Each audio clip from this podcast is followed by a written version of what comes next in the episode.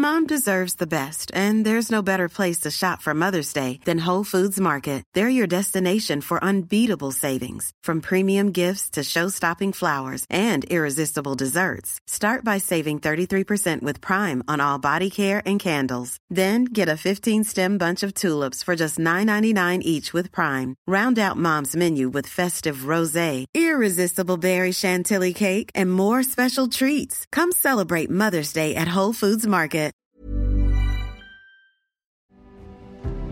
Era esta posibilidad de enfrentarme al miedo y saber que el miedo no se te quita, sigue estando ahí.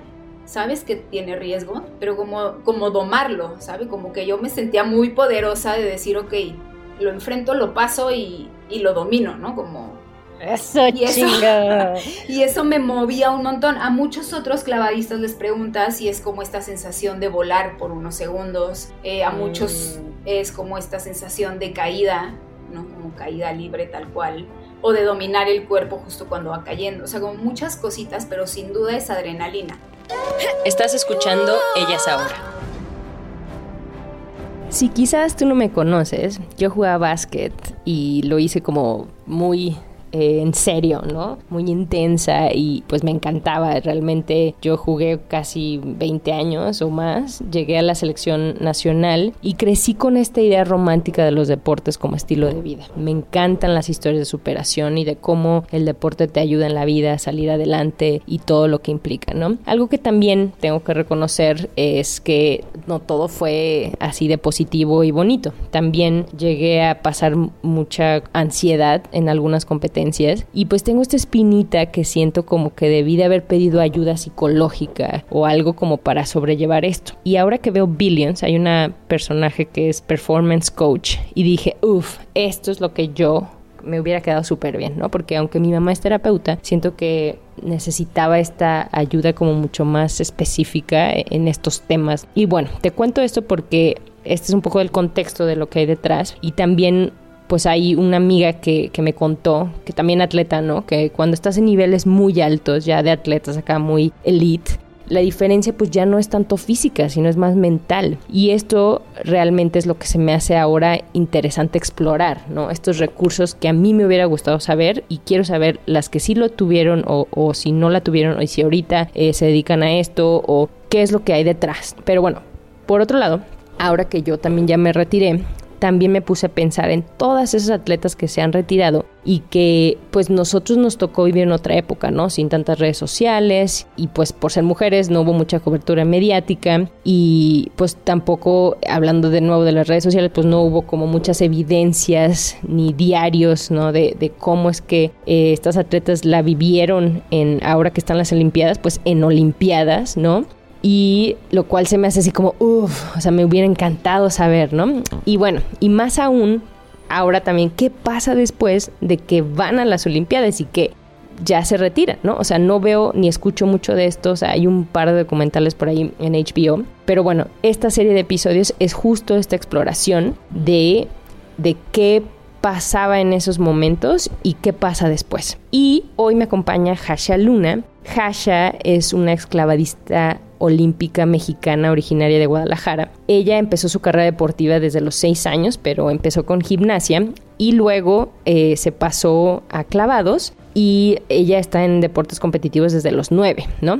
Pero bueno, a los 15 que ya estaba como clavadista, participó en competencias nacionales e internacionales, fue campeona nacional de clavados por más de 15 años consecutivos, entonces pues llegó a la selección nacional y ganó múltiples medallas, tanto nacionales como internacionales, en Copas del Mundo, Juegos Centroamericanos y grandes premios. Y llegó a las Olimpiadas no solo una vez, sino tres veces. Llegó a Sydney 2000, Atenas 2004 y Beijing 2008. Ahora pues ya retirada, pero aún así se dedica al rendimiento humano de niñas, jóvenes y adultos y ella lo hace implementando un sistema de entrenamiento individualizado que busca ayudar a las personas a optimizar su rendimiento físico y mental. Además es mami de Romina y Max que tienen 8 años. Muchas gracias Hasha por por estar aquí, por acompañarme en esta exploración y por compartir temas que si bien no son muy escuchados, sí son íntimos y nos enseñan, o a mí me enseñó y me enseña y espero que a ti también,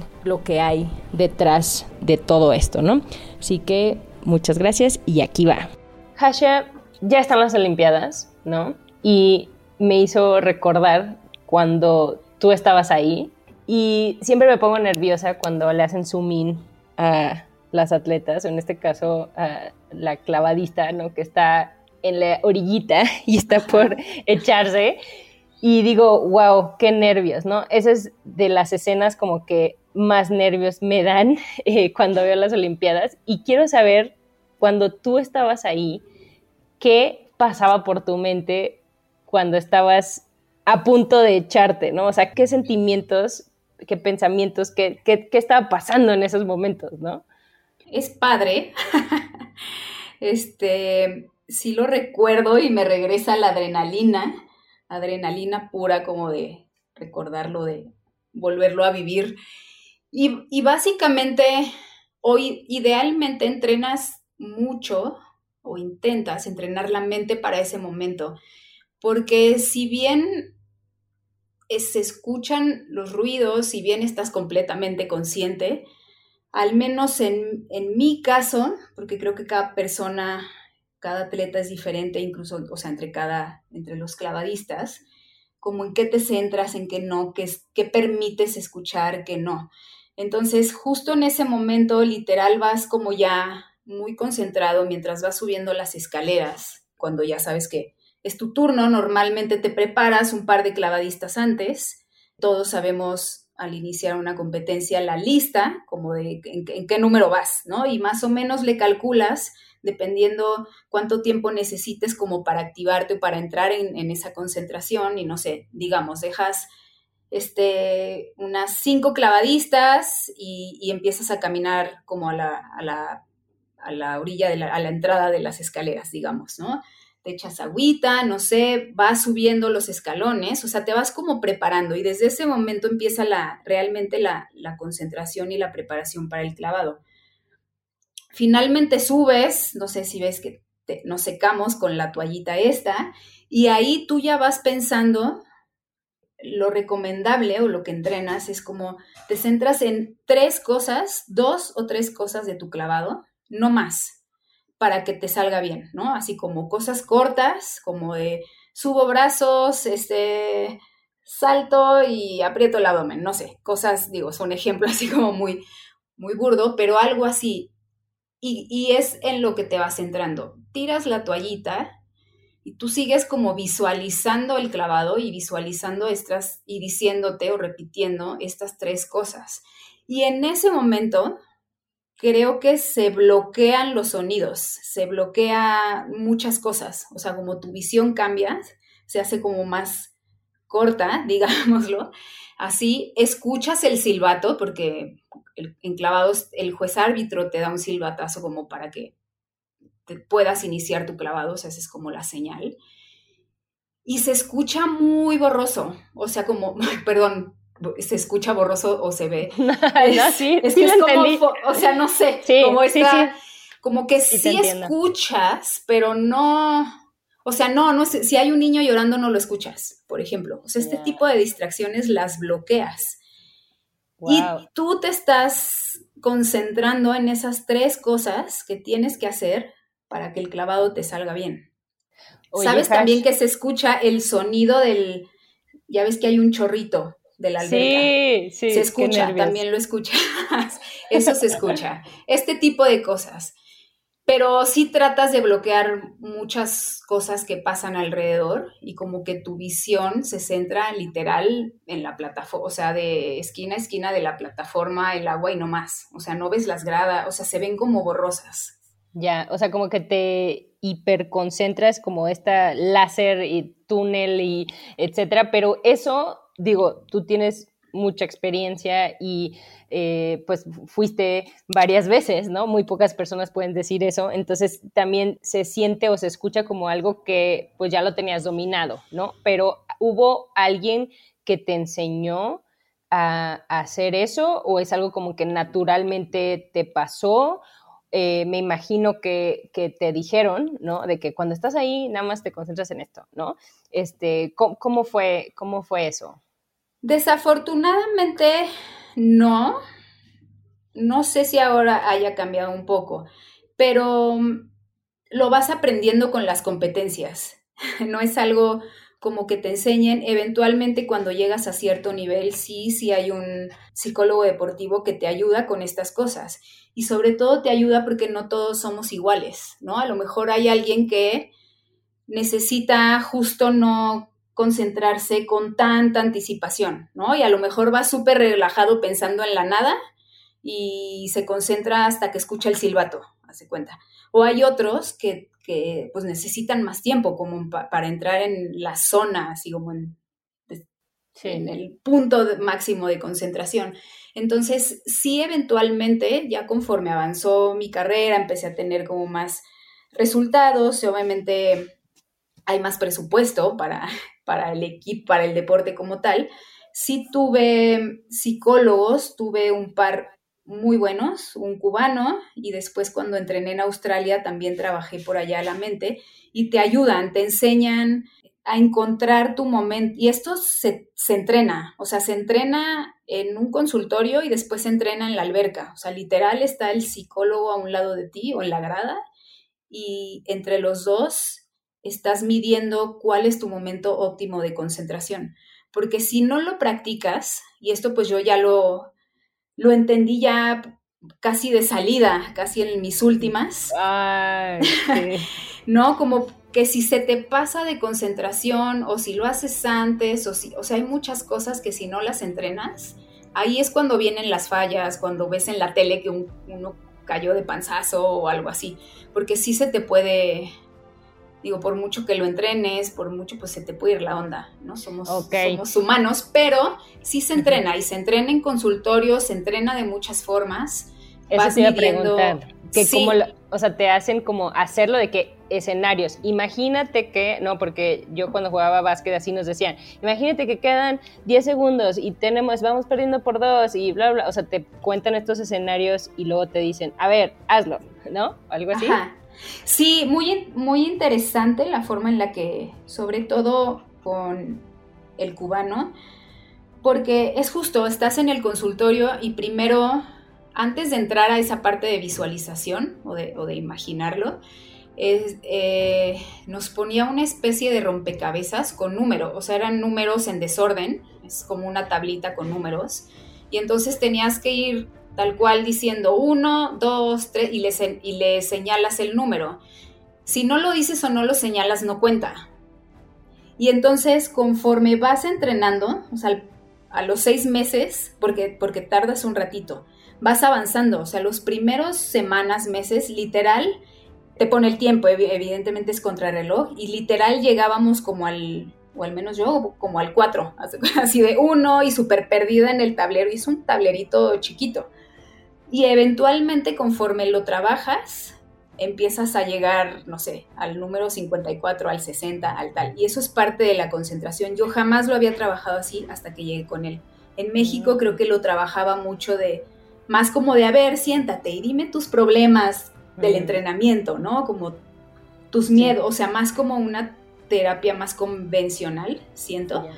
Y con este, este cubano fue muy novedoso el, el, hecho de obligar a tu mente a concentrar, o sea, justo a llevarlo al punto de concentración como tú quieres y manejarlo en subida y bajada y moldearlo durante el tiempo.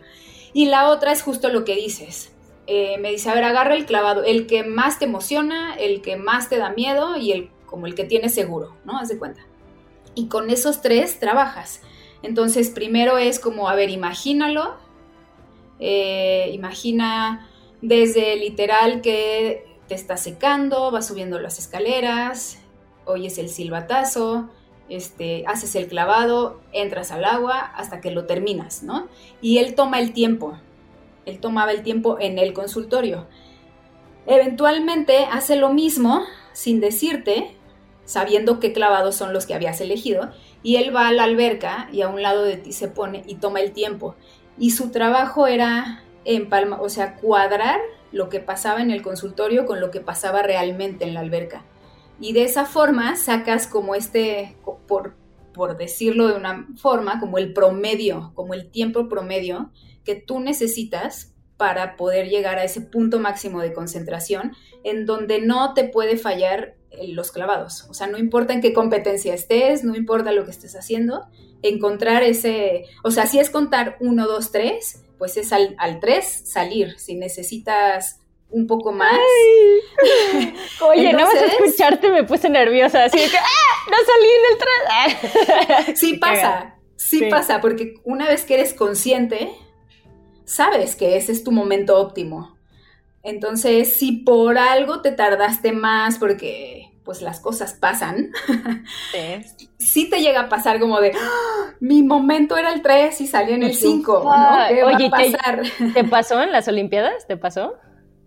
Sí me pasó, no muy, no, o sea, así como de, ah, ah, no salí, no salí. Eh, creo que el clavado no me salió mal, pero sí me puso nerviosa, como saber que no estaba saliendo en mi momento óptimo. Entonces, claro, te enseñan también, creas mecanismos para pasar esas cosas, ¿no? Como, ok, no salí, ¿cómo regreso? O sea, ¿cómo retomo? Exacto, eso, eso es lo Sí, sí, sí. O sea, lo sorprendente es que todo lo entrenas y que al menos yo en mi en mis inicios, o sea, pero mis inicios te estoy hablando desde que empecé hasta primero, segundo, primeros Juegos Olímpicos, o sea, mucho tiempo sin saber esto, sin entrenarlo, sin, pues lo aprendes como, como va, ¿no? Así como las competencias te van dando este ritmo, te van dando como esta experiencia, ¿no? a fallas una y otra vez y eventualmente lo aprendes.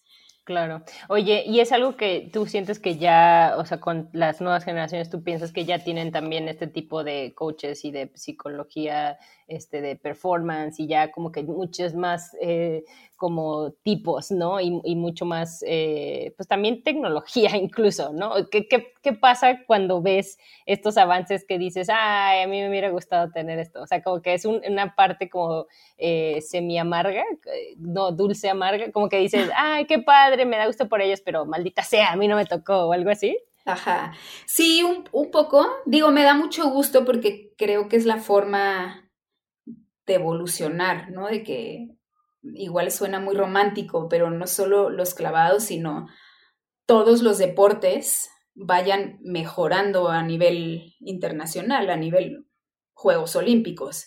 Y creo que estos son uno de los rezagos que tiene el deporte en nuestro país, o lo tuvo, porque pues hay países que lo hacen desde, desde antes, ¿no? Desde hace muchísimo tiempo y creo que al menos en mi experiencia, México, o sea, nos tardamos en, creo que los mismos entrenadores, los mismos atletas no le daban, no le daban la seriedad, la importancia, la importancia necesaria. Creo que viene mucho de ir a terapia en general, ¿sabes? Como que es, ¿por qué irías si no estás mal o no estás loco o no estás sin saber que la terapia funciona ¿no? Es así como entrenas tu cuerpo, tienes que entrenar la mente. Entonces es parte de, es súper importante. Por ejemplo, algo también para resaltar, cuando estuve en Australia, clavados lo meten como un eh, deporte de alto riesgo. Entonces, los, los psicólogos deportivos que tienes son especialistas en deporte de alto riesgo. O sea, está surf, está skate, todo lo que sea extremo, como X Games y estas cosas, está clavados porque necesita un tratamiento distinto, sobre todo cuando llegas a tener un accidente fuerte, que por ejemplo yo lo tuve, y cómo sales de esa, porque no está fácil. O sea, puedes llegar a tener fobias de, del agua, o sea, por un golpe muy fuerte, que veas el agua y digas, no me puedo mojar, o sea, pero ni siquiera mojar. ¿Qué te pasó, Hashem? me pasó justo Así, accidentes graves fueron todos, o sea, muy, muy fuertes que me costó salir adelante. Uno hice, tenía que hacer tres giros y medio, o sea, una vuelta y media con tres giros y medio de la plataforma de 10 metros. Y moví un poquito de más como la, la cabeza o la vista, y entonces me seguí.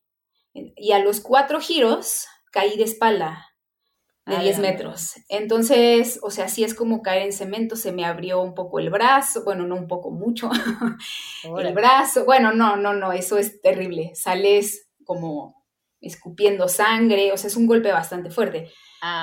Y además de, del, o sea, de ese impacto es regresar, ¿no? Subirte otra vez a la plata, subirte, porque ya no te digo hacer un clavado, o sea, es como sube las escaleras, ¿no? Como es ¿Cuánto tiempo te tardó? Regresar. Tuve que hacerlo muy, muy rápido porque teníamos un campeonato mundial muy cerca. Entonces me tardé como un mes. ¡A la madre! para poder tener mi lista de nuevo y tenerla para competir. Ah, Pero justo lo recuerdo perfectamente y no lo olvido, que en el eh, que me paraba así de puntitas, ya lista para hacer el clavado, y mi mente se ponía en blanco, blanco total, o sea, de real, no saber qué clavado tenía, no, o sea, no saber cómo empezar el clavado, ese, ese clavado en particular. Y justo estaba en el campeonato del mundo y me pasó blanco, así, en blanco. ¿Y, qué hiciste? pues lo único que hice fue como de, pues no me puedo quedar aquí porque ese silbatazo que te dan, te clavados tienes un tiempo para hacerlo. ¿Y qué hiciste? Pues nada, cuando vi que estaba muy en blanco, dije, creo que el cuerpo sabe más que yo. Una, dos, tres, y pura memoria muscular. O sea, yo dije, te inventaste un clavado en ese momento. No, porque no puedes. O sea, ah, hubiera sido cero. Sí, cierto. No, nada. Uno, dos, tres, brinqué y me dejé como un poco llevar esperando. y sí, caí bien. O sea, lo hice bastante bien, pero esas son las cosas que, pasan, ¿no? Como... Y la otra, igual hice un clavado que era parado de manos y un clavado que no lo hacía ninguna mujer y yo lo estaba intentando, o sea, ya lo hacía y lo estaba intentando hacer para competencia. Y también en el aire como que giré, giré de más y pues caí un poco como Superman, o sea, literal, brazos estirados y así de panza completamente. Y no, bueno, para que te, o sea, de la, de donde caes a la orilla, yo llegué ya con, un ojo completamente cerrado del golpe, o sea, cerrado, morado, negro de. Madre. es que como que nosotros nos imaginamos de que, ay, pues un clavado y te echas así, pero esas distancias, o sea, es como, como tú dices, es como concreto. O sea, yo, yo me estaba riendo porque dije, así yo me tiraría, no, pero, pero tú, desde esa, desde esos lugares, pues sí, eh, ha de haber sido algo tremendo. Y justo vuelve mi creencia o, algo que, que, yo muy inmensamente digo, pero digo, a veces digo, es que están, o sea, las personas que van a las Olimpiadas y que hacen este tipo de deportes justo que mencionas como de alto riesgo, o sea, sí tienes que tener un grado como de locura en el sentido como de que es una intensidad y una adrenalina y uno de que, ¿sabes? O sea, como que sí pienso que no son personas normales, o sea, en el buen sentido de la palabra, o sea, lo digo como que desarrollas esta mentalidad y esta como eh, ¿qué será? Como esta energía que dices, eh, o sea, una máquina, o sea, yo te puedo ver, Hasha, como que ahorita que te estabas describiendo de que en un mes regresaste, yo dije, es una máquina, ¿no? Entonces, eh, ese nivel de pues de competitividad y de ambición y de este pues todo esto, ¿no? De compromiso también. ¿Cómo crees que, o sea, crees que se, se hace o se nace o, o sea, es una mezcla de los dos, ¿no? Porque porque también hay muchos casos de personas que empiezan muy bien y no llegan a este punto 0,0001% de personas que van a las Olimpiadas, ¿no? O sea, como que cuáles son los factores que tú ves y claro, varía por deporte, pero sí se necesita un, o sea, un conjunto de varias cosas eh, y, y, ahorita se me hace muy interesante que estemos hablando de esto de la mentalidad y, lo psicológico, ¿no? Porque una amiga que, que, tengo que también eh, estaba compitiendo o tratando de calificar a las Olimpiadas, ella mencionaba que al alto rendimiento es como llega un momento en que lo físico ya no es como la diferencia, ¿no? Sino más bien ya es todo mental. Entonces, como que se me quedó muy grabado y yo, sí, cierto, o sea, ya ese nivel, o sea, ya eh, es como, wow, otra onda, ¿no? ¿Qué piensas de esto? Sí, mira, de lo, de lo primero, creo que es una combinación de las dos cosas. ¿no? Como naces y, luego te haces también. Particularmente en deportes como clavados, tienes que nacer con esto, o sea, la adrenalina y, es, o sea, estas, pues sí, es adrenalina pura, que te da estar en la altura, que te da ese riesgo, pues sí te tiene que gustar. No es lo mismo que experimenta o que le gusta a un maratonista, por ejemplo, ¿no? Que lo que quiere es mantenerse, mantenerse, o un nadador de largas distancias. Exacto. ¿No? O sea, sí es, sí es distinto. Eh, sí, yo muy, cuando yo estaba todavía eh, activa, o sea, entrenando, compitiendo, nunca aceptaba, como que yo decía, no, los, no, no estamos, no tenemos, porque siempre dicen, ¿no? Sí necesitan cierto nivel de locura y ahora creo que sí lo acepto.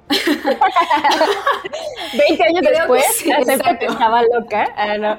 no. pues es que sí necesitas un, grado así para convencerte de hacer ciertas cosas, porque si ahorita te, te diría así, a ver, Hasha, tienes que entrenar 10 horas y tienes que hacer bla, bla, o sea, como que, pero ya hasta que estás afuera, ¿no? Ahorita ahí exacto. lo ves como normal, porque todas tus personas alrededor tuyo eh, era lo que hacían, ¿no? Y eso era como, ah, sí, esto es lo que se hace, pero una persona normal, entre comillas, ¿no?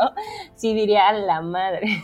Sí, y una parte de eso es como esta naturaleza de buscar la adrenalina. Si me preguntas a, mí, a mí así como en lo particular, sí, ¿qué, ¿qué era lo que me movía o me gustaba para subirme y hacer de 10 metros todas esas cosas, era esta posibilidad de enfrentarme al miedo y saber, o sea, que el miedo no se te quita, sigue estando ahí, sabes que tiene riesgo, pero como, como domarlo, ¿sabe? Como que yo me sentía muy poderosa de decir, ok, lo, lo enfrento, lo paso y, y, y lo domino, ¿no? Como eso, y eso, y eso me movía un montón. A muchos otros clavadistas les preguntas si es como esta sensación de volar por unos segundos. Eh, a muchos mm. es como esta sensación de caída, ¿no? Como caída libre tal cual. O de dominar el cuerpo justo cuando va cayendo. O sea, como muchas cositas, pero sin duda es adrenalina. Y después viene otra parte en donde creo que justo lo, lo, lo que decías de que se convierte en algo muy mental hay un millón de cosas que te pasan en el camino, o sea, desde el entrenamiento, desde grilla, desde cosas personales, desde, o sea, ciertos retos que tienes que ir pasando y que tienes que estar dispuesto a, tolerar, a pasarlos y a seguir adelante. Entonces creo que esa parte viene también de personalidad, pero también se va formando. La resiliencia, ¿no? Exacto.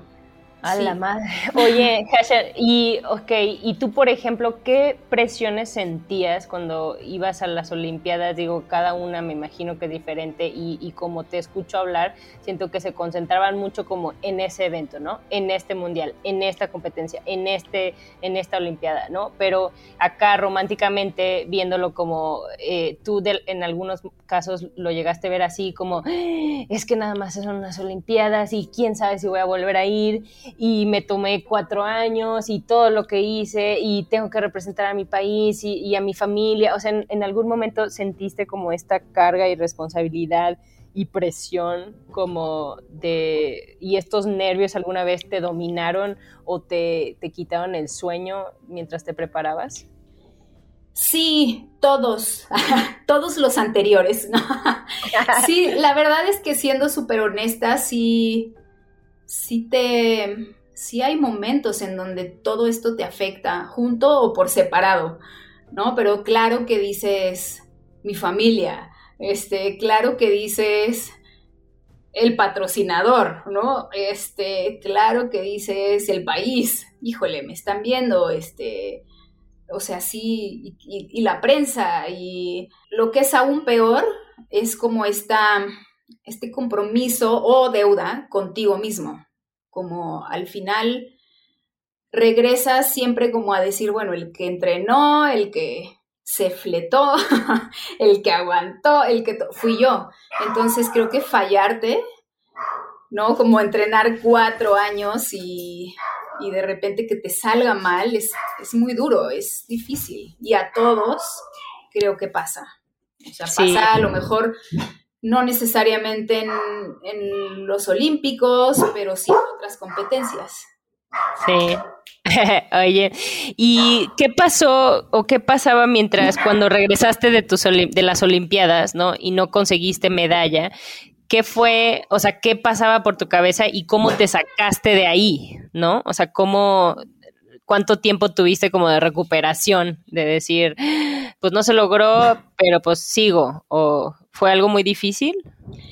Fue diferente en, en cada, o sea, en Beijing fue una, fue una cosa, Atenas, Atenas fue lo más duro para mí y Sydney, ¿no? O sea, los primeros estuve devastada, sí, devastada mal, pero devastada mal a nivel novata. De que no quiero nada. Nada y ya, ¿sabes? Voy a comer ya me voy. pizza y ver la tele cada tarde de mi vida. O sea, como así me pasó, como de no gané medalla y, y no sé, o sea, como muy de emoción, muy de ya, no quiero nada, es todo o nada.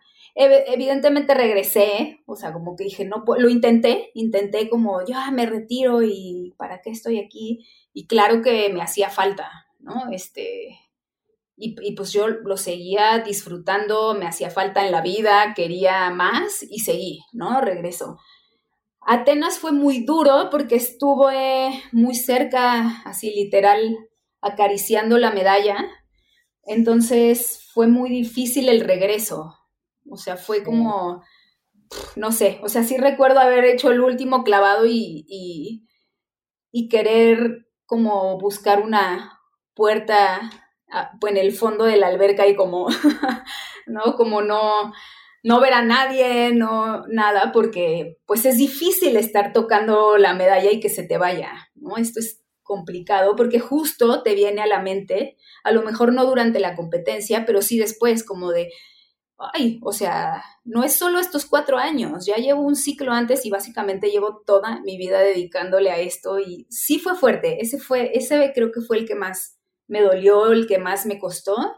Y ahí sí tuve que hacer, me tardé un buen rato, unos dos, tres meses como para regresar otra vez y hacer una evaluación de sí, sí quiero, porque además regresas y sabes perfectamente a lo que estás regresando. O sea, nadie te va a contar, nadie, sabes que va a haber días, meses, años difíciles, ¿no? Porque son otros cuatro años donde empiezas pues básicamente de cero. Entonces, sí pasé por un momento de autoevaluación de a ver si quiero esto o ya, o ya aquí le paro y listo. Y Beijing ya fue muy distinto porque fueron mis últimos, yo de, de alguna forma sabía, pero fue esta nostalgia de, ay, estoy, o estoy muy, es muy probable que deje algo que me encanta, ¿no? Que he hecho toda mi vida y que me hace muy, muy, muy feliz, pero pues o sea, fue más como nostálgico, ¿no? más fácil como lo saboreaste, pero ajá, exacto. Lo, saboreaste más tal vez, este, oye Hash, y, y cómo, o sea, sí, sí hay este eh, elemento como de decir, solo valgo si logro medalla, ¿no? O sea, porque sí. sí. porque te iba a decir que eh, pues la mayoría de los deportes en México es muy difícil conseguir medallas, o sea, realmente son contados con una mano, ¿no? Los que sí hay realmente posibilidad de, ganar medalla y es pues taekwondo, eh, ciertas cosas de atletismo, ¿no? Y clavados es uno de ellos, bueno, no sé los demás, la verdad, te soy honesta, pero sí, eso sí los tengo súper claros. Clavados es como el más claro eh, en, cuanto eh, a medallas, ¿no? En probabilidades más altas de tener medalla. Y siempre me he preguntado eso de si los atletas, las atletas se sienten con esa presión de que si no tengo medalla no valgo o no, ¿sabes? O sea, como que pones todo tu valor en eso y, esa es como tu motivación principal o, o no es el caso. Sí, yo creo que digo, me atrevería a hablar por cada atleta, o al menos los de clavados, y sí te pasa. A mí, siendo súper honesta, sí me pasó. Es un momento bastante feo que eventualmente lo trabajas y lo, lo pasas, ¿no? Pero sí, o sea, sí le pones tanto valor y si no lo obtienes, dices, híjole, no, no valgo. O no sé si no valgo, ¿no? No, no tirarte al piso así de no valgo como persona, ¿no? Pero sí no sé hacer otra cosa. O no, que viene un poco de esta validez, ¿no? De cuál es mi potencial fuera de, entonces sí pasa. Sí, o sea, como que no, no, sabes que no es como lo único valor que tienes como persona, pero sí sientes que este es tu mayor fuerte y como que sí pones mucho de tu valor ahí, ¿no? Sí. Y eso a veces es lo que lo hace difícil cuando no se logra, me imagino. Sí, fíjate que no sé en el resto de los deportes, creo que clavados es muy peculiar en el sentido de cuando tú llegas a clavados, cuando estás entrenando, partes de una base porque hay o sea, las, la mayoría de las medallas de nuestro país están, han, sido enclavados. Claro, o sea, sí hay una expectativa. Hay una expectativa real, exacto, real, no te la inventas, no es algo que sueñas nada más, o sea, está. Entonces, es algo que juega a tu favor y a veces, si no lo sabes manejar, en contra. A tu favor porque, porque tú llegas, una vez llegando a cierto nivel, o sea, empezando a competir o estando en, en el equipo nacional, como que nunca te, como que dice, no dices, híjole, a ver si clasifico. O sea, es como, tengo que clasificar, ¿no? O sea, como, por supuesto que tengo que ir a los Olímpicos. Y en los mundiales es, obvio, estoy buscando una medalla. O sea, no es como, ya sabes, como un sueño así lejano. No, porque muchos antes de ti ya la ganaron, ya, y entonces el mindset está, está puesto ya. Claro, es como, ya estás como en esa élite, ya que entras al equipo, ya estás en esa mentalidad de que no hay de otra, ¿no? No hay de otra. exacto, y no es como los otros deportes que es como, wow, una super hazaña porque es súper difícil llegar a las Olimpiadas. Para ustedes era más bien como el estar en, ahí en las medallas, ¿no? Ajá, y es una presión, pero sí se vuelve tu contra porque como dices, pues son tres medallas, ¿no? O sea, para todo el mundo, para, si empiezas a hacer números, no es tampoco como súper sencillo ganarlas. Entonces... Claro, pero en ese momento tú te tienes que mentalizar así como que, no, yo, Exacto, de que olvidas todas esas probabilidades y dices, no, obvio que voy a ganar, ¿no? Es como, y es como chistoso ahorita que lo hablamos y lo analizamos de esa manera, ¿no? Y esa tal vez también es parte de como de la magia y la fascinación y, todo este, lo que se le echa, ¿no? A, a los deportes. Pero, oye, otra pregunta también relacionada a esto. ¿Qué pasa después, ahorita que dijiste que tus últimas Olimpiadas, ya tienes que regresar a la vida real, ¿no? Es como esta vida olímpica que es como muy pocas personas la pueden tener estas experiencias y una vez que regresas a, a, decir, bueno, ya no voy a ser atleta de alto rendimiento, o sea, vas a ser atleta toda tu vida, pero de este nivel, estar en, con esta posibilidad de ir a las Olimpiadas, ¿qué pasa cuando eso se acaba?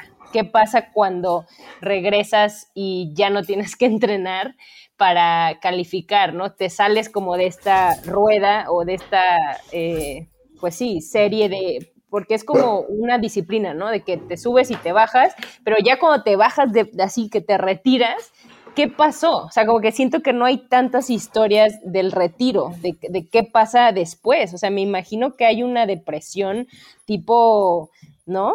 posparto, una depresión real, ¿no? De que ya no vas a tener este sueño olímpico o esta vocación que te definió por tantos años.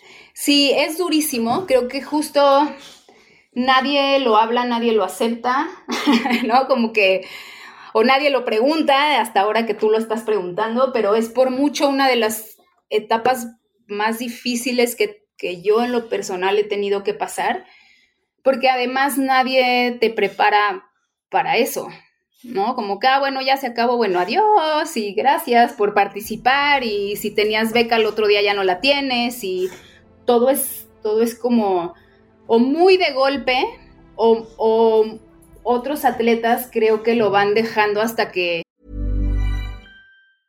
I'm Sandra, and I'm just the professional your small business was looking for. But you didn't hire me because you didn't use LinkedIn jobs. LinkedIn has professionals you can't find anywhere else, including those who aren't actively looking for a new job but might be open to the perfect role, like me.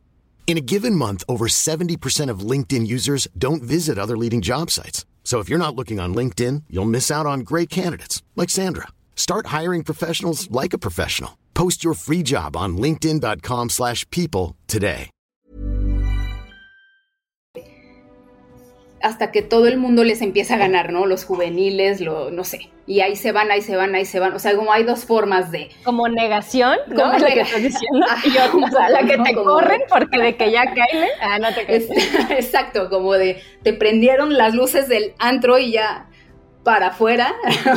y la que decide si todo acaba en un segundo, ¿no? O sea, en el momento en el que dices, ah, me retiro, y es como, adiós, todo. Oye, Hash. Y la y otra es es también rudo. por lesión, ¿no? Que también Ah, es bueno, rudo. sí. También, que ajá. también es rudo, como cuando Claro. no, cuando no sientes que no era tu momento, ¿no? Que podías dar más y una lesión te paró, creo que debe ser también, pues, bastante fuerte. En mi caso fue muy pensado, muy, muy, muy pensado de, o sea, sabía por la edad, por muchas cosas, este, por planes no personales de, híjole, necesito terminar mi carrera porque, pues, necesito un título, ¿no? Como me gustaría tenerlo, entonces, como, eh, como esto, el saber que ya pues tiene cierta edad y el entrenamiento se empieza a volver muy complicado, vienen las lesiones, viene muchas cosas, ¿no?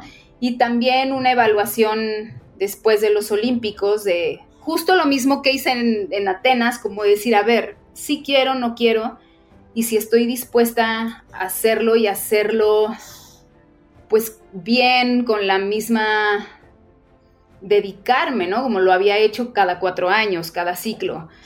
Sí. Y justo yo llegué a este punto en donde dije, no, no estoy ya como para soportar o muchas cosas, ¿no? Como para hacerlas con esa alegría que me paraba cada día a entrenar y para mí era lo mejor del universo. Creo que yo ya no estaba en ese momento. Entonces, en mi caso, el retiro sí fue como de alguna forma planeado y me tardé Y aún así fue difícil. durísimo. Sí, o sea, Durísimo porque no te las, o sea, por mucho, a eso iba, creo que por mucho que lo pensé, porque creo que lo pensé como dos años antes de, bueno, igual en los juegos podría parar, no lo sé. Todavía después de Beijing dije, bueno, a lo mejor me aguanto un poquito para, para ir a los, a los Panamericanos que iban a ser, que fueron en Guadalajara y yo igual me retiro como en mi tierra, ya sabes, como me espero y... Pero bueno, finalmente decidí dejarlo prácticamente regresé de los Olímpicos, me dieron el descanso normal, entrené todavía un par de meses y después dije, no, ya, o sea, de verdad, pues no puedo más, estoy ya como muy cansada, sobre todo justo porque se vuelve muy mental, mi mente ya no daba más, no era el cuerpo, sino era como la mente. Y fue muy, muy difícil porque aquí también te vuelve a entrar como el de, "Ah, y si solo soy súper buena para hacer clavados, no. y aun cuando demuestras una y otra vez que no es así, pues no, no, no es que pase, ¿no? O sea, sí, sí ronda por tu mente. Desde ese tipo de cosas como más profundas, como, como de todas formas esta, este sentimiento de pesadez, porque al final amas lo que estabas haciendo y lo estás dejando. Entonces sí lo comparan con, tengo entendido que eh, sí lo comparan como con un retiro, como de alguien que, que, que deja de trabajar, ¿no? Que se jubila. Como esta Claro. sensación de que te falta algo, que a veces no vuelves a encontrar como tu lugar o en donde te sientas tan cómodo y tan feliz. los colores ya no están tan brillantes, los Exacto. sabores ya no están tan sabrosos, ¿no? Oye, y por ejemplo, a ti, ¿cuál era tu motivación? O sea, ahora, cuando mencionas ahorita que se te acabó eso, ¿cuál era tu motivación? ¿Era ganar una medalla o, o cómo, de, cómo es que te... eh, ahora sí que cómo aguantabas, ¿no? O sea, ¿qué era, qué era lo que te motivaba más? Sí, sí, evidentemente era una medalla, como el saber que podía ganar medallas a nivel internacional. A mí me motivaba mucho, mucho tiempo estuve haciendo clavados que es que no hacían las mujeres, entonces para mí era como, ¿no? Les, les No presumo que las mujeres sí podemos, ¿no? Hacer este tipo de clavados tan complicados que a veces nada más hacían los hombres o cosas así. O sea, esa, esa era parte mucho de mi motivación. Pero creo que mm, además de las medallas y, este, la adrenalina, bueno, la adrenalina era parte fundamental de mi de mi día a día. Sí, ahora que lo mencionas, ya veo que era, es, que los atletas, les atletes, es, son adictes, o sea, es como una, eh, sí, ahorita que lo dices ya lo veo como muy claro y, y vuelves a, por tu fix, ¿no? Así que, sí. ¿no? También ya, ya se vuelve parte de eso.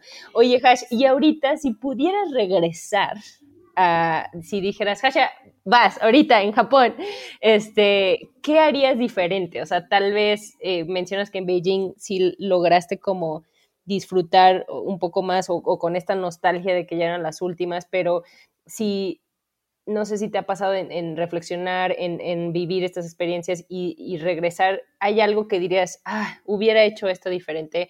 O si yo pudiera ahorita estar de entrenadora del equipo que va ahorita, ¿qué es algo que tú te gustaría como comunicar o, asegurarte de que supieran?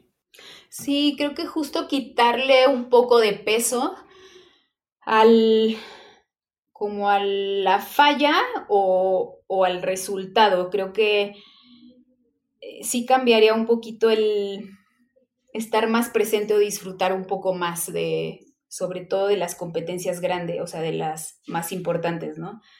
Creo que a veces sí se nos, o, a, mí o a muchos, se, te va en, en, preocuparte de, o sea, sí voy a estar en la final, sí voy por la medalla, que se te olvida. O sea, evidentemente es muy importante, no lo puedes como de, ah, hoy vine a, ¿no? A, es que sabes a ganar mi experiencia y, no, ya son tus terceros juegos, o sea, experiencia, ya no vas por la experiencia, ya vas muy claro con lo que tienes. Entonces es difícil, está, sí entiendo que es muy difícil el balance, como entre, entre que no se me olvide que al final lo hago porque lo amo y me encanta, ¿no? Me encanta la sensación de estar parada en el trampolín, en la plataforma, la adrenalina, el agua en el o sea, como porque, porque me llena, ¿no? Simplemente, pero también sin olvidar, pues que al final también estás con un objetivo y que además sabes que puedes hacerlo.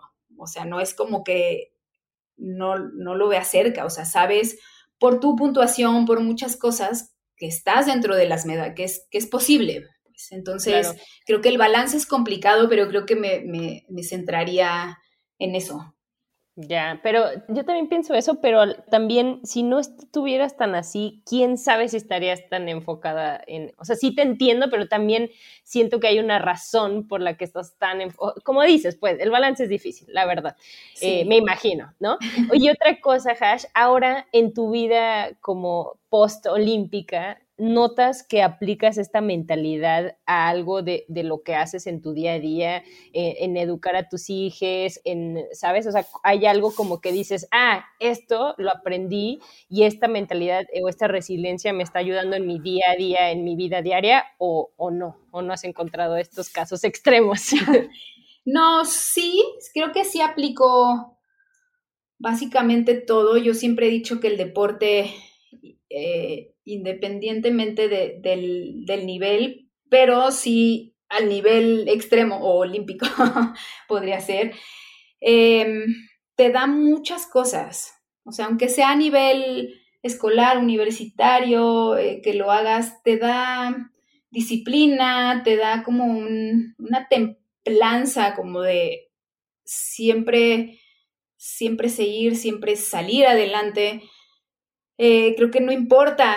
Eh, hay veces que, pues, pues, no te estás, estás como en la mejor racha de tu vida y creo que entran este tipo de, cosas. A lo mejor no siempre en automático, pero siempre está ahí, porque creo que el deporte te forma de esa manera. Sí o sí, en algo que sí aplico conmigo, con mis, con mis hijas, es como este tema de la pasión por hacer las cosas. O sea, creo que si tienes que vivir y apasionarte y hacerlo al, máximo porque... Y, buscar siempre como, como lo mejor y, y, ser tu mejor versión. O sea, creo que eso sí lo sigo aplicando porque es algo que me dejó el deporte. Entonces, obviamente disciplina, obviamente la constancia, porque para eso, eso no cambia, ¿no? Más allá del deporte, creo que para la vida en general pues lo necesitamos, ¿no? Proyectos, trabajos, lo que sea, creo que tiene que salir esa parte. Ay, oye, y ay, pues a mí me encanta hablar de estos temas y yo podría hablar contigo horas y horas y de hecho lo hacemos y lo hemos hecho, pero tú que estás escuchando no sabes que Hashi y yo ya grabamos un episodio hace un año como de dos horas y media, pero entonces este prometí que, que pararía hasta aquí, pero si alguien está escuchando y, y le gustaría como platicar contigo o contratarte para que la o lo entrenes. ¿Cómo estás trabajando así? ¿Qué más haces? O sea, tengo entendido que, que das clases este, pues a quien, a todes, ¿no? Desde niñes tienes eh, tu empresa y también a, entrenas a, gente como, como yo que, necesita eh, ponerse en forma, ¿no? Cuéntame un poquito de eso. ¿Qué, qué pueden hacer? ¿Cómo te buscamos? Sí, estoy principalmente en Instagram. Em, Facebook lo tengo por ahí un poquito abandonado, pero prometo retomarlo. ¿Qué hago? Hago, eh, tengo, mi negocio está enfocado principalmente a niños. Eh, bueno, el primer negocio que, que, hice después de, trabajé en un par de agencias, hice un par de cosas después de retirarme. Estuve como entrenadora de la escuela de, clavados de, los, de niños, ¿no? En el, en el Comité Olímpico. Entonces estuve un tiempo ahí y vi ahí que en realidad me gusta mucho enseñar. Creo que es la forma justo en la que yo puedo pasar toda esta experiencia, todo este conocimiento, no solo deportivo, sino como de vida. Y me di cuenta, ¿no? Que me gustaba enseñar niños y que me gustaba enseñar, punto. Entonces, primero inicié, como yo entrené mi, básicamente mi último año, año y medio en Australia, me traje un, programa de iniciación deportiva para niños. Entonces, trabajo con eso, es tal cual, iniciación deportiva, movimiento, eh, desarrollo motriz a través del deporte. Entonces, es un programa para niños desde año y medio hasta 7, 8 años y les enseñamos 10 deportes y pues muchas habilidades eh, en cada deporte, ¿no? Entonces vamos cambiando el deporte para que los niños desarrollen de forma simétrica las habilidades y posteriormente puedan elegir X deporte o simplemente seguir como con una vida activa y sana. Entonces, eso es lo que hago, lo tengo mucho más bien en, escuelas, en, clubes, como un programa extracurricular, porque pues son niños pequeños, o sea, literal es kinder.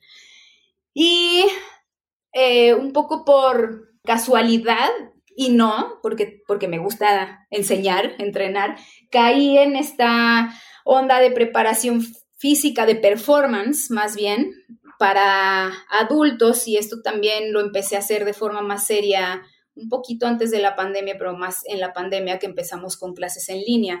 Entonces, he, he buscado varias certificaciones importantes, o sea, de las conocidas, bueno, es como CrossFit, pero tengo por ahí un par de, Human Performance, de mm, fitness y de Physical Education más como para eh, adolescentes y adultos y es lo que hago también. Entonces, eh, o sea que yo te puedo contratar, o sea que puedes entrenarme, puedo elegir ese martirio. exacto, y entonces lo mío sí va muy enfocado a una, pues a un, a ver, a un entrenamiento muy parecido a lo que haría un atleta, pero no se asuste, no es alto rendimiento así rudísimo, no. no me, vas a aventar a, una, a, una, alberca en 30 metros. De, Ni tampoco 500 abdominales así en la espaldera seguidas y castigos y no, no, no es cierto. No, no, no, pero sí trato, eh, tengo en la parte de adultos otro socio y tratamos de hacer eh, entrenamientos hechos a la medida, porque todos somos muy diferentes y en el tema de educación física o fitness, eh, claro. Eh, somos diferentes, nos gustan cosas diferentes, sobre todo necesitamos cosas diferentes. Entonces sí nos metemos mucho en hacer una evaluación de qué necesitas y cómo podemos hacer la mejor programación para ti. Entonces sí estamos como muy, muy preocupados por dar como este servicio de forma en donde le pierdan el miedo a levantar un poquito de peso, o sea, mancuernas, cositas así, que vean que las pesas, lo que, lo que le hace a tu cuerpo es un bienestar, o sea, vas a estar fuerte para cuando lleguemos a la tercera edad no se nos empiece a romper que la cadera, que no sé qué, que el pie. ¿Cuál tercera? Yo desde ahorita mis 35 Los dolores, años. ¿no? De espalda, de ah. Ya sé, ya se me cae el pachi también. para quien no sabe qué es el pachi, es esa, esa grasita en el donde se supone que va el bíceps. Pero bueno, ya, ya, como de que mueves el brazo y No, y sobre todo buscamos, por eso es, es al final más allá de llamarle solo fitness, es human performance, porque si buscamos que, con nuestra clase, nuestra programación, te dé... A ver, el, cuando tú estás activo, tú te llenas de energía, o sea, endorfinas sí va a haber, y entonces terminas tu día o vas pasando tus días como de una mejor forma y evidentemente vas por el camino saludable, ¿no? Entonces sí nos enfocamos sobre todo de enseñar movimiento, o sea, la, técnica correcta, tratamos de, que nuestros clientes cero se lastimen, porque creo que pasa mucho en CrossFit, en fitness, que pues que la gente no es, no está como con un buen guía y, hay demasiadas lesiones. Entonces, pues como yo básicamente llevo toda mi vida o haciéndolo o enseñándolo, eh, por eso me, me apasiona, me apasiona que pueda enseñarles más allá de solo un fitness y más allá de hacer un par de jumping jacks y un par de lagartijas como los movimientos, los movimientos bien hechos y ir ganando fuerza poco a poco. Ay, Hash, me vendiste. Ok, ya, voy a ir a tu clase, está bien, ya. Porque ahorita que dijiste, más allá de un par de, un par de y un par de, yo dije, básicamente esa es mi rutina. Acabo de describir mi rutina diaria. Ah, no te creas. Bueno, Hasha, este, muchísimas gracias. Gracias por dejarme entrar y, sentirme olímpica por unos minutos. Y pues, gracias por, por compartir también tu vulnerabilidad, porque es algo que, que yo también como exatleta nunca escuchaba y es algo como que siento que tenemos que hablarlo porque está bien, ¿sabes? Y, es parte de, ser humana y de, todo, también es parte pues del mismo deporte. Entonces ahí qué bueno que compartas tu, experiencia y muchas felicidades también por ser de esas pocas personas en, en México y en el mundo que tiene estas experiencias y que luego pueda seguir tocando gente y que puedas seguir también enseñando como, como ahorita dices y, gracias por compartir también tus palabras conmigo. No, al contrario, creo que justo das como en el clavo, no se habla porque creo que va, eh, sentimos que está peleado, ¿no? Como que un atleta de alto rendimiento tiene que ser un roble sí o sí y mentalmente un monstruo. Una máquina. Una máquina de hacer clavados o lo que sea que haga goles o lo que sea, pero justo si, si analizamos, o sea, tenemos a Michael Phelps, nadador, que le dio la depresión post entrenamiento durísimo, o sea, yo tengo más frescos los nadadores clavadistas, ¿no? Pero por ahí ya había anunciado que va, eh, saldrá un, que es como un documental, una docuserie, no sé, de Naomi, la tenista, Sí. Sé que suena, habla de esto, creo que es de las primeras que yo veo que habla, que va a hablar, no, no sé si ya salió, sale hoy o algo así. En Netflix, sí, que habla mediante esta activa, ¿no? Porque muchos también hablan cuando ya acaban, pero ahorita ella que está activa, que esté hablando de salud mental, ¿no? De, salud mental y que es real, o sea, no importa, sí, si eres, entrenas para tratar de ser un, un roble y una máquina, pero lo cierto es que eres humano y, muchas veces creo que ella lo dice como en, en, los, en, los, en el adelanto, ¿no? De, en el preview de, pues están mis resultados como, pero a costa de, de, mi persona, ¿no? De mí misma. Y creo que esto pasa, pasa en el deporte, no se habla, pero pasa. Y hay altas y hay bajas como en todo, pero creo que sí, justo lo que dice, si nadie te lo dice y de repente tú lo estás pasando, es como muy duro. Y si se va hablando poco a poco, creo que puede haber más preparación al respecto y de, y de esta forma salir más fácil. Pero bueno, podríamos seguirnos por horas. Pero como siempre, es un, es un placer siempre platicar contigo.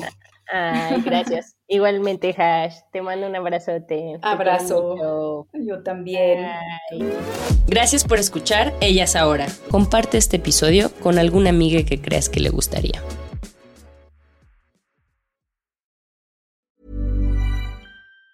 Even on a budget, quality is non-negotiable. That's why Quince is the place to score high-end essentials at 50 to 80% less than similar brands. Get your hands on buttery soft cashmere sweaters from just 60 bucks, Italian leather jackets, and so much more. And the best part about Quince, they exclusively partner with factories committed to safe, ethical, and responsible manufacturing. Elevate your style without the elevated price tag with Quince. Go to quince.com slash upgrade for free shipping and 365-day returns.